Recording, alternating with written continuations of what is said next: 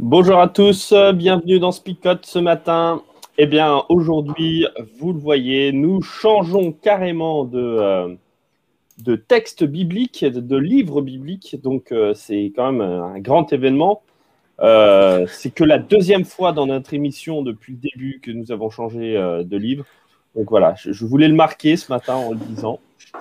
et donc, je voulais saluer un petit peu hein, tous les Français, bien entendu, qui regardent euh, ce, live. Je voulais saluer les Belges, je voulais saluer aussi les Suisses, je voulais saluer les Tahitiens, les, Mauriciens et tous ceux qui nous regardent un peu partout euh, dans le monde.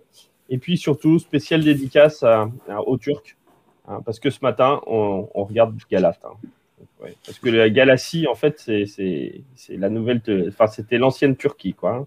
Donc voilà, c'est la culture générale. Quand on n'en a pas, on l'étale. Ça va les gars, sinon? Oui, oui, ça va. ça va Bon, alors, je vous annonce aussi, parce que Flip fait bien de me mettre le petit bandeau pour me le rappeler, parce qu'il sait que le matin, j'ai une, mémoire de poisson rouge.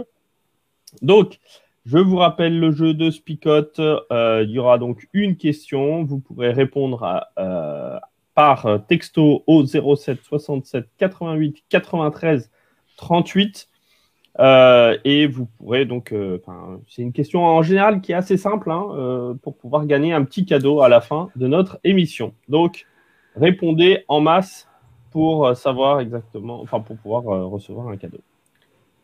et puis, ben, sans transition, les amis, je vous propose de prendre le texte directement parce qu'il est un peu long. on a fait un chapitre par un chapitre. Donc, on, y va avec Galate numéro 1.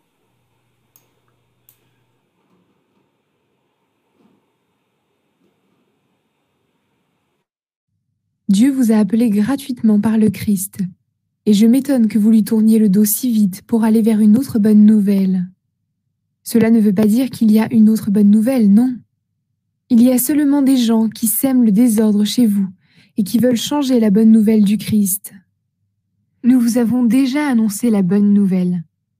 Eh bien, si quelqu'un, même nous ou un ange du ciel, vous annonce une bonne nouvelle différente, que Dieu le rejette. Nous l'avons déjà dit, et je le redis maintenant.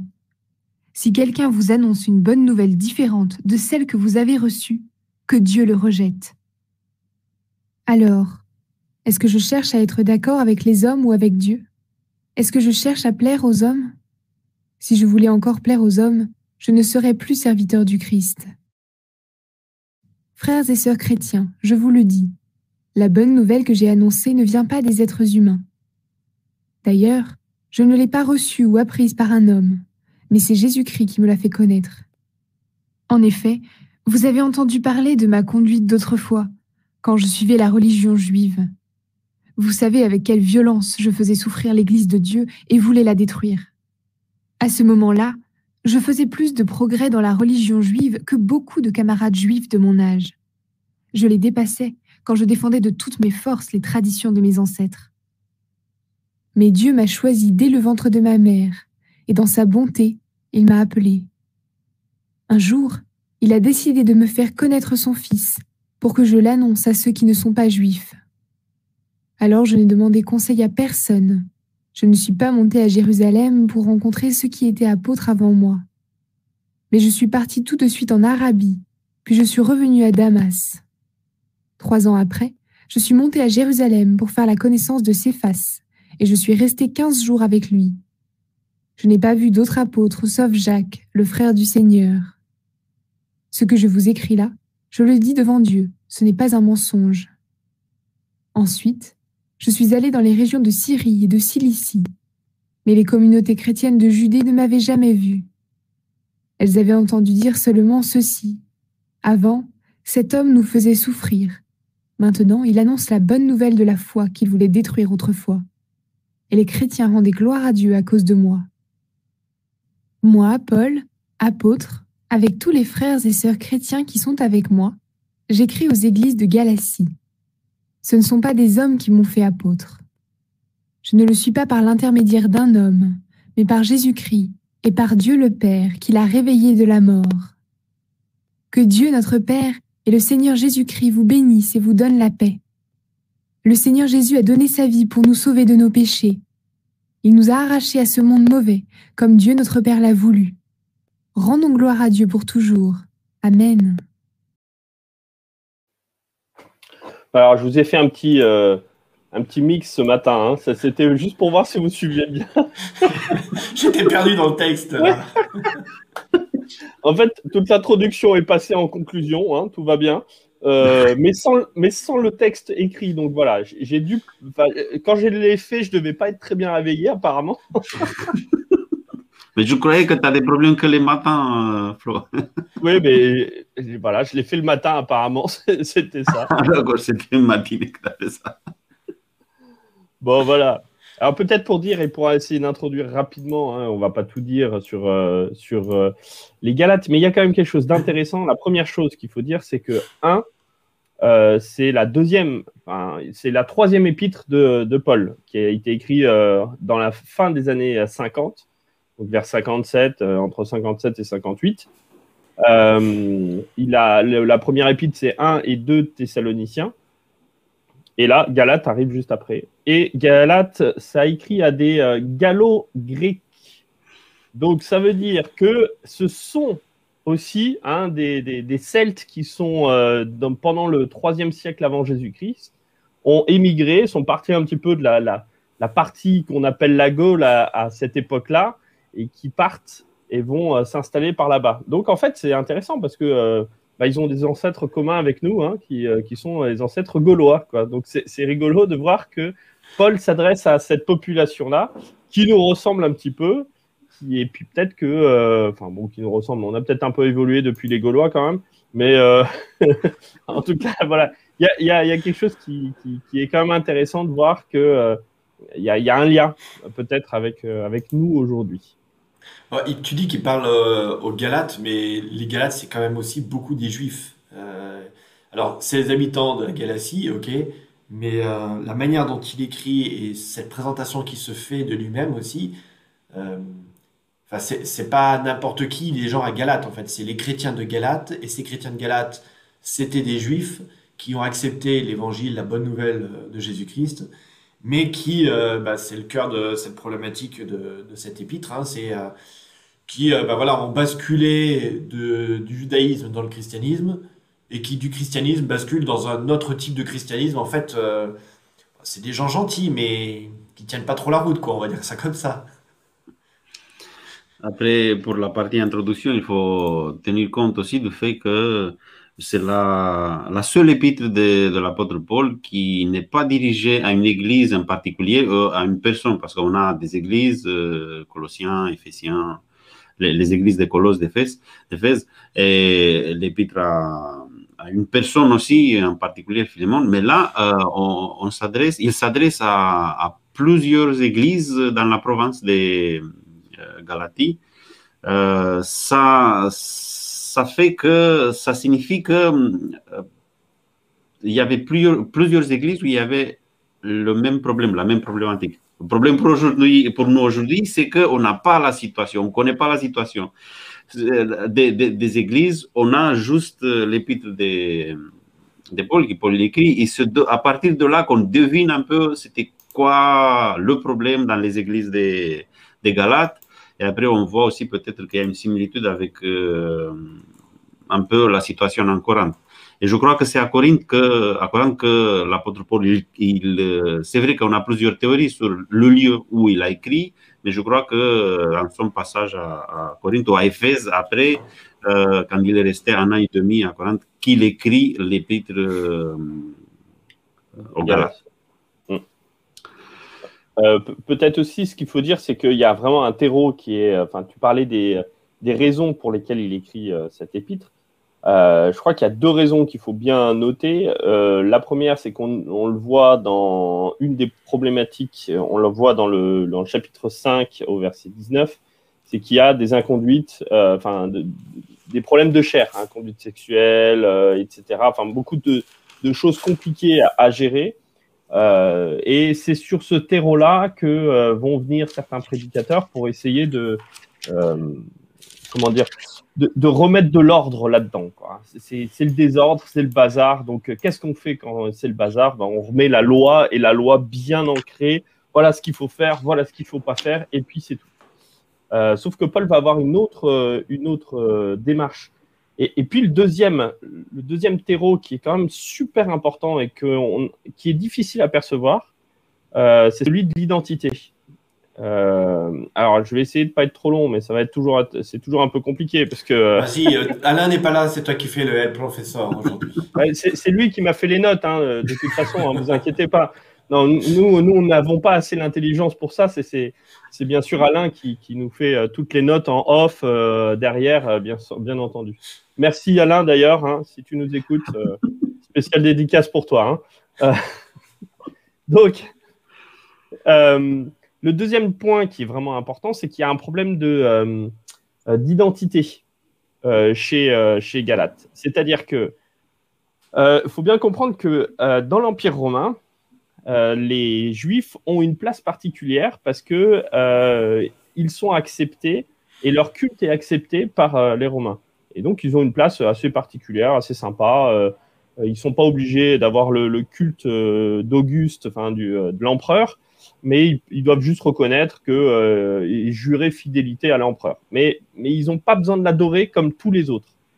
Euh, seulement, quand tu deviens chrétien, tu n'es plus juif. Donc, tu n'as plus cette place particulière dans l'Empire, mais tu n'as plus non plus cette place quand tu étais païen à l'époque, où tu faisais toutes les fêtes païennes comme tout le monde. Donc, en fait, être chrétien à cette époque-là, c'est être entre deux au niveau de l'identité et un petit peu, euh, voilà, vous savez comment c'est hein, quand on est dans une espèce d'identité entre deux. Hein, vous vous rappelez quand vous étiez adolescent, peut-être.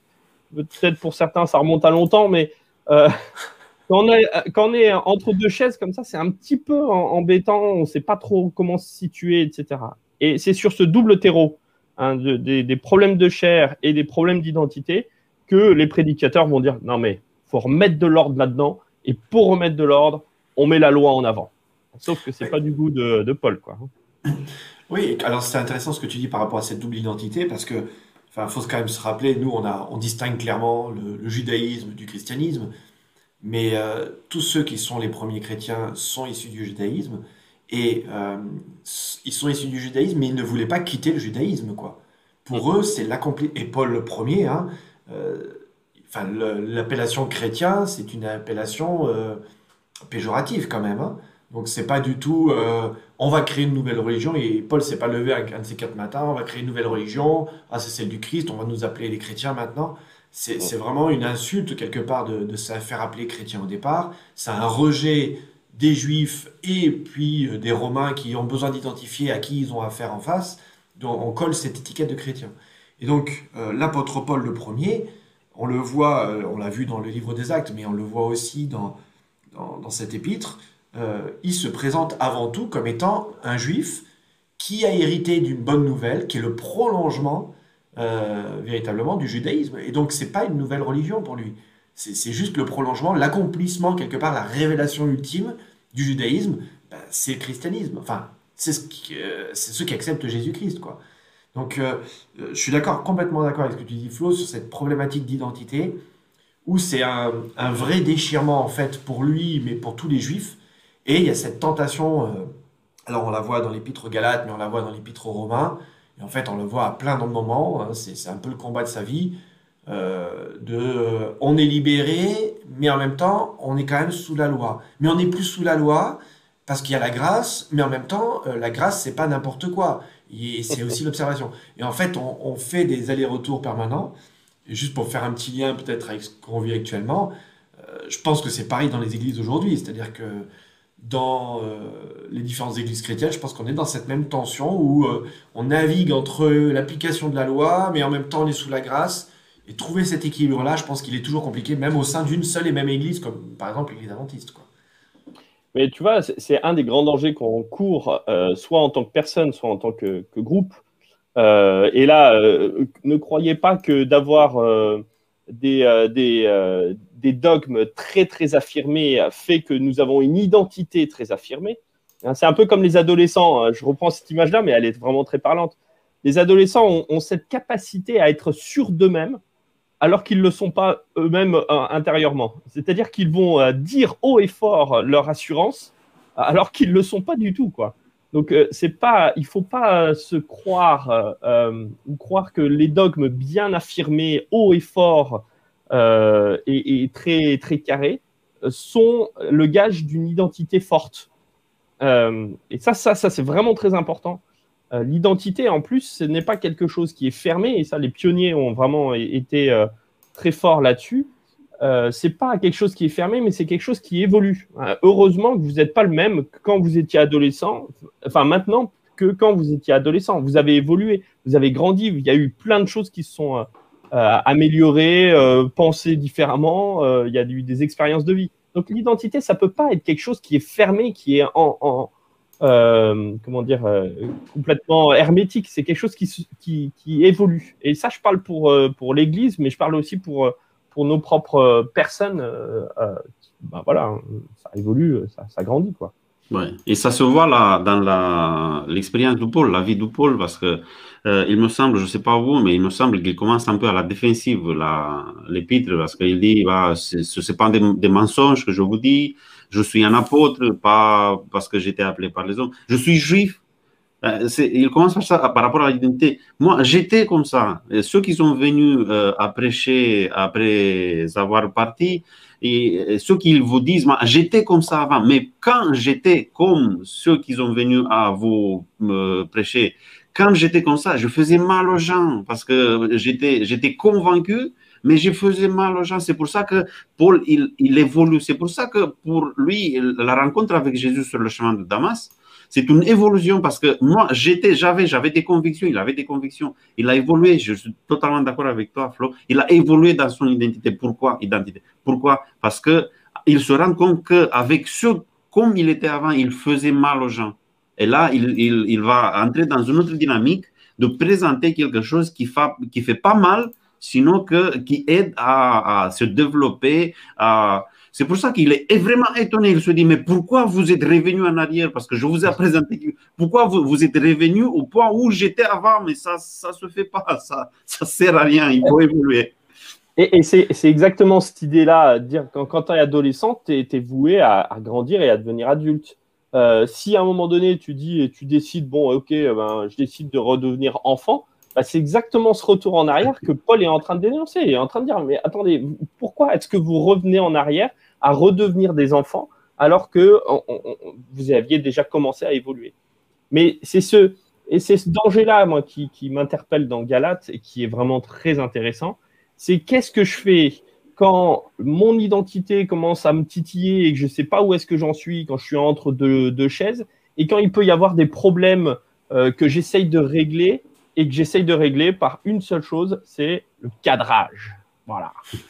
bien, je pose, on pose la limite. Voilà. Alors que euh, Paul, lui, il est en train de dire, mais en fait, non, il faut mettre de la vie plutôt que du cadre. Euh, la grâce, c'est ça. La grâce, c'est dire, on, fait éclater le, cadre pour rentrer dans autre chose qui est euh, beaucoup plus relationnel, beaucoup plus vivant, beaucoup plus éco-responsable. Comme ça, on sera dans l'air du temps. Allez, pour être dans l'air du temps, parce qu'on est lundi et que lundi, c'est le jeu de Spicote, je vous rappelle le numéro qui s'affiche en bas de votre écran au 07 67 88 93 38, plus votre prénom, plus la bonne réponse, parce que si vous apportez pas la bonne réponse, ben, ça marche pas. Hein. Donc vous pouvez déjà préparer votre texto pour être le plus rapide, et vous pouvez l'envoyer de France, de Belgique, de Navarre, du, Congo, de l'Afrique du Sud, enfin partout où vous êtes. Et la question est la suivante. Et là, franchement, Flo, je ne sais pas si tu avais vu la question, mais bon. Non. voilà. Dans quel pays actuel se situait la province des Galates? Alors, c'est cadeau, hein, c'est parce que c'est lundi et qu'on ne veut pas vous piéger mais dans quel pays actuel se situait la province des Galates? Donc si vous ne savez pas, vous allez à la, fin de vos Bibles, et puis vous avez une jolie carte, vous prenez les voyages de l'apôtre Paul, vous regardez, vous cherchez le mot Galatie, hein, et vous tomberez sur le pays. Enfin, après, il faut deviner quel pays c'était à l'époque. Connaître un peu la géographie quand même. Hein. et si vous étiez là, euh, bah, Flo, il l'a dit déjà. Oui, c'est vrai.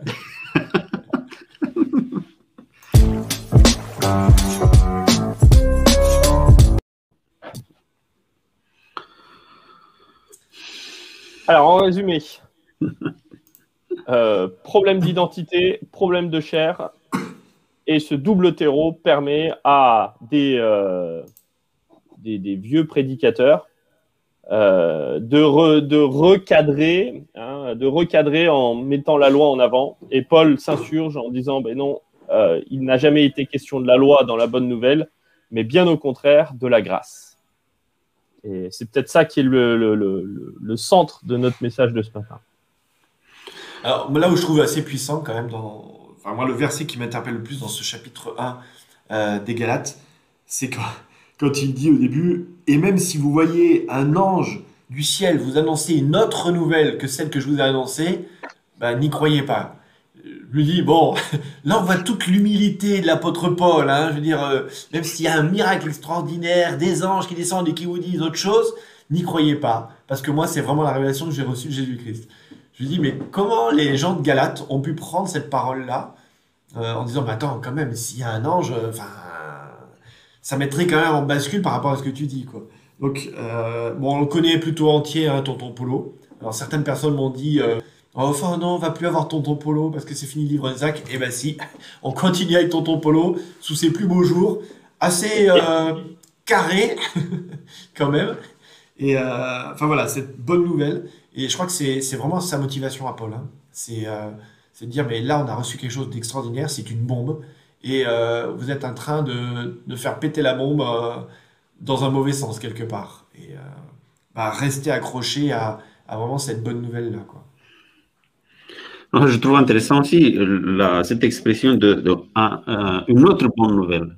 Il n'y a pas une autre bonne nouvelle, il n'y a qu'une seule bonne nouvelle. Et je crois qu'il fait un jeu de mots là parce que l'autre bonne nouvelle, mais ils ont prêché une autre bonne nouvelle. C'est une bonne nouvelle, c'est bien, c'est une alternative, c'est bien, il n'y a pas de souci, parce que c'est une alternative, mais ce n'était pas euh, une bonne nouvelle. Et je crois que quand il parle des anges, oui, c'est vrai, il n'est pas modeste là, peut-être euh, Paul, mais en même temps, il fait appel à la cohérence. Il se dit pas, les anges même, ils sont, ils sont cohérents avec, euh, avec le, le message, avec l'évangile. Parce que si euh, ceux qu'ils prêchaient, ceux qui ils étaient venus, euh, ils profitent de l'absence de Paul là, ben, ils prêchent un peu le retour vers la loi, comme tu disais Flo, le retour à ceux qui ils ont déjà vécu. Et euh, Paul, il se dit, ben, si on a déjà vu que la loi, il n'a pas solutionné, même si on a mis l'accent pendant des siècles sur la loi, on n'a pas solutionné, et on n'a pas eu la solution, pourquoi revenir en arrière? C'est pour ça qu'il se dit, même les anges, ils sont sont pas bêtes, hein, ils ne reviennent pas parce qu'ils ont vu, ils connaissent l'histoire, euh, il faut avancer. Oui, et puis pour Paul, il y a vraiment quelque chose de super important et de capital dans ce qu'il a vécu dans sa conversion, qui est surtout la libération. C'est-à-dire que je n'ai pas besoin de la loi pour être apprécié, euh, pour être aimé, pour que Dieu se tourne vers moi. Euh, c'est pas ça qui va avoir. C'est pas grâce à la loi que je vais obtenir plus de vie. Euh, la, loi n'a pas un pouvoir euh, de vie euh, et c'est pas dans les actes méritoires euh, parce que j'ai réussi à faire ce que demande la loi que je peux trouver une, acceptation de Dieu. Et eh ben, ça, c'est une libération pour Paul. Et de, voir ces acolytes chrétiens retourner à la loi de cette manière-là, il dit, mais en fait, vous mettez à vous rendez à, nul la grâce, euh, vous rendez nul la libération. Et ça, ça c'est pas possible. C'est absolument pas possible.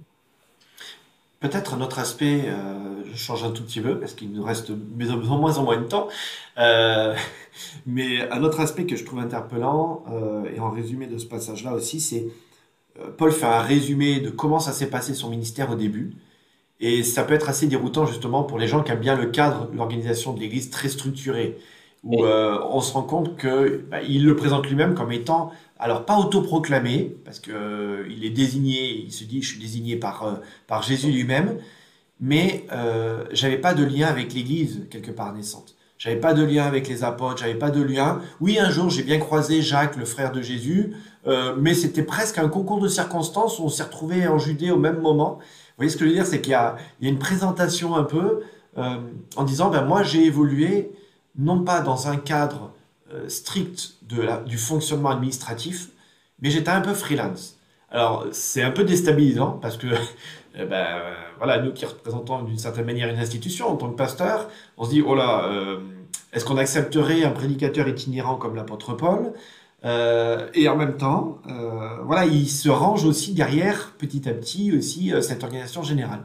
Donc, c'est assez troublant de, voir cet apôtre Paul qui, voilà, là aussi, tu parlais de flow, de quête d'identité tout à l'heure, euh, il y a une quête de structure quelque part entre il est freelance, mais en même temps il va pas, il veut pas aller contre l'Église parce qu'il y a un groupe qui est important et on le voit quand euh, dans le livre des Actes il revient à Jérusalem et, voilà il met les choses sur la table avec les copains à Jérusalem en disant bon les gars qu'est-ce qu'on fait maintenant sur ces problèmes-là? Euh, Je veux pas le régler tout seul donc voilà on le voit alors très autonome et en même temps pleinement dépendant des, uns et des autres. Donc c'est beau cette construction-là, en tout cas je trouve, de, de cette Église naissante aussi.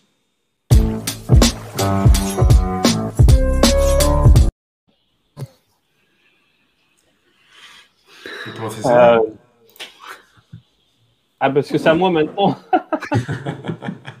non, mais on t'a vu, tu, prenais ta respiration pour. Euh, ah, ouais, je, euh, moi, ça, me, ça, me, parle vraiment sur la, notion d'identité, parce que, en tout cas pour nos jeunes, mais même pour nos moins jeunes, hein, parce qu'on est toujours en quête d'identité, et vous le voyez bien, il y a toujours cette question, même si elle euh, s'atténue avec, euh, avec les années, euh, mais il y a toujours cette question de qui je suis en fait.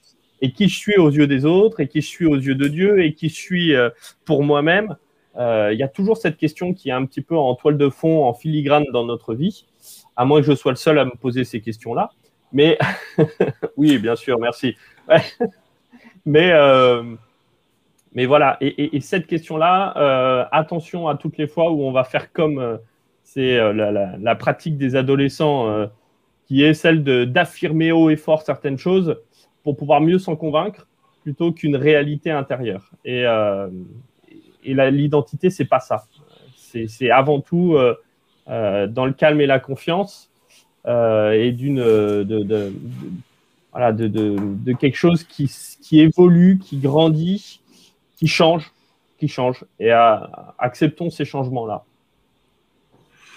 Euh, je vois, euh, Paul, qu'il est totalement en accord avec ce que Jésus il se proposait, parce qu'on a, euh, dans le Nouveau Testament, on a cette, cette chose que Jésus il se propose de mettre la loi dans leur cœur, dans, les, dans, dans, le cœur. Pas, parce que la loi, elle était vue comme toujours quelque chose qui est à l'extérieur il y a toujours quelqu'un qui va venir te dire ça se fait pas, ne fais pas ça, ne fais pas ça. On a toujours besoin, mais l'apôtre Paul dit bah, je vous ai mis à disposition tous les moyens afin que vous, que vous, que vous puissiez, euh, puissiez prendre vos décisions pour vous-même. C'est pas, euh, il y a ceux qui arrivent, les Juifs qui, viennent de Jérusalem, qui vont dire ah non, ça se fait pas, ça se fait pas, ça se fait pas. Mais ça signifie qu'ils sont, ils sont pas grandis. Euh, quand nous sommes enfants, oui, on a besoin d'un cadre. Il y a les parents qui nous disent ça, on le fait pas, ça tu le fais pas, ça tu le fais pas. Mais si à 40 ans après, il y a toujours quelqu'un qui est à côté, de moi qui me dit toujours ça se fait pas, ça se fait pas, ça signifie que j'ai pas, j'ai pas grandi. Je suis retourné en, arrière. Euh, euh, c'est ça, l'identité, elle se construit de cette manière afin qu'on puisse être libre de prendre des décisions pour nous-mêmes. Il ne faut pas bah, toujours regarder vers quelqu'un. Alors, ça, je ne le fais pas parce que non, c'est euh, cette liberté de la grâce de Jésus. Moi, pour moi, je, reviens peut-être sur un des aspects euh, que tu évoquais, Paul, sur Paul au départ, Flo. Oh. Ça y est, je l'appelle Paul. Il m'appelle Paul. ça y est. parce que j'ai fait, des, fait des trop longs discours aujourd'hui, c'est pour ça que je m'appelle Paul. euh, et ben voilà, j'ai manqué. Ah bah oui, bah voilà.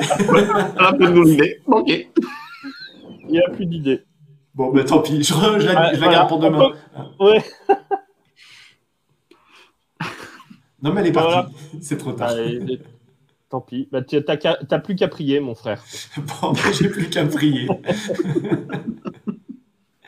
Allez, prions ensemble. Voilà, simplement, Père, merci de cette nouvelle semaine que tu mets devant nous, cette occasion d'aborder cette nouvelle épître euh, aux Galates, de pouvoir être nourri par ce texte biblique. Et, et ce matin, tu nous enseignes particulièrement sur, euh, bah, sur notre maturité spirituelle, sur notre capacité à grandir, à devenir des adultes spirituellement et non plus des bébés, des enfants ou des adolescents qui, qui ont besoin de cadres, qui ont besoin qu'on leur dise ce qu'ils doivent faire ou vivre. Mais Seigneur, que nous puissions vivre les choses par nous-mêmes parce que nous sommes vraiment connectés à toi, nous sommes véritablement inspirés par toi. Alors que cet exemple bah, du chemin de Paul, de cette maturité spirituelle qu'il a acquise avec le temps, de cette autonomie euh, par rapport à la loi, tout en étant pleinement euh, obéissant à, cette loi que tu nous donnes comme étant un, un beau repère, mais que nous puissions véritablement la vivre, Père éternel, dans notre vie, cette semaine, aujourd'hui. Alors que ça puisse être ta loi, en tout cas tes recommandations, comme des véritables préceptes, comme des véritables encouragements dans nos vies. Et que nous puissions les vivre comme tels et les partager comme des, des véritables cadeaux. C'est en ton nom que nous te prions. Amen. Amen. Amen.